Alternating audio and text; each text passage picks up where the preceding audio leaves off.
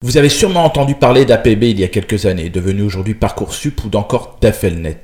Ces services permettent d'orienter après le bac ou la seconde vos enfants vers tel ou tel établissement. Derrière ces acronymes se cachent des algorithmes. Georges Berry, un chercheur en informatique, a selon moi donné la définition la plus simple de ce qu'est un algorithme. Un algorithme, c'est tout simplement une façon de décrire dans ses moindres détails comment procéder pour faire quelque chose. Il se trouve que beaucoup d'actions mécaniques, toutes probablement, se prêtent bien à une telle décortication. Le but est d'évacuer la pensée du calcul afin de rendre exécutable par un ordinateur. Ainsi, pour revenir à Affelnet ou Parcoursup, ce qui était fait avec des dossiers, des photocopies et autres éléments hier, est aujourd'hui traité par ces algorithmes et c'est ainsi que se décide l'avenir de nos enfants. Nous les parents déplorons que les résultats ne correspondent que rarement aux souhaits émis. Je prends en exemple sur Affelnet ces enfants de seconde aux résultats excellents, à plus de 18 de moyenne générale, se retrouvant dans des lycées ayant des résultats au bac plus bas que la moyenne en France, avec donc pour unique objectif de faire remonter les statistiques du dit lycée. Tout cela pour un vœu mis en septième position qui de fait fait passer ce septième vœu en premier. Les cas autour de vous sont nombreux, j'en suis sûr. Il en est de même pour Parcoursup pour les études supérieures. Les autorités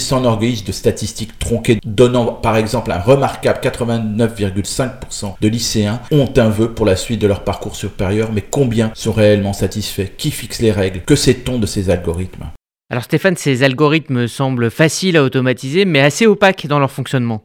Eh bien en fait, le problème est qu'un algorithme est une sorte de boîte noire. Quand vous demandez des renseignements sur le mode opératoire ou pourquoi on a eu tel ou tel résultat, la seule réponse invariable que vous allez avoir est je ne sais pas, c'est le logiciel. L'origine de ces règles, l'intégration de l'intelligence artificielle qui n'a jamais aussi bien porté son nom, les données utilisées et les exceptions que personne ne connaît vraiment donnent ce résultat. Les enfants et parents sont donc à la merci d'une machine. Dans un souci de rééquilibrage, de quotas ou d'arrêt du piston, ces algorithmes ont été créés. On voit aujourd'hui le résultat. Aurélie Jean, dans son dernier livre Les algorithmes font-ils la loi, qui vient juste de sortir aux éditions de l'Observatoire, résume exactement ce problème, je la cite. Au final, on ne va voir que le contenu que les gens de notre classe voient, et on va observer le monde de manière biaisée, et on va l'analyser également de manière biaisée, quitte à confirmer nos propres biais. Que nous le voulions ou pas, en ayant connaissance ou pas, le recours aux algorithmes est désormais inévitable. Il reste donc à espérer que les développeurs et les concepteurs d'applications soient transparents sur les règles, la réflexion et le mécanisme complet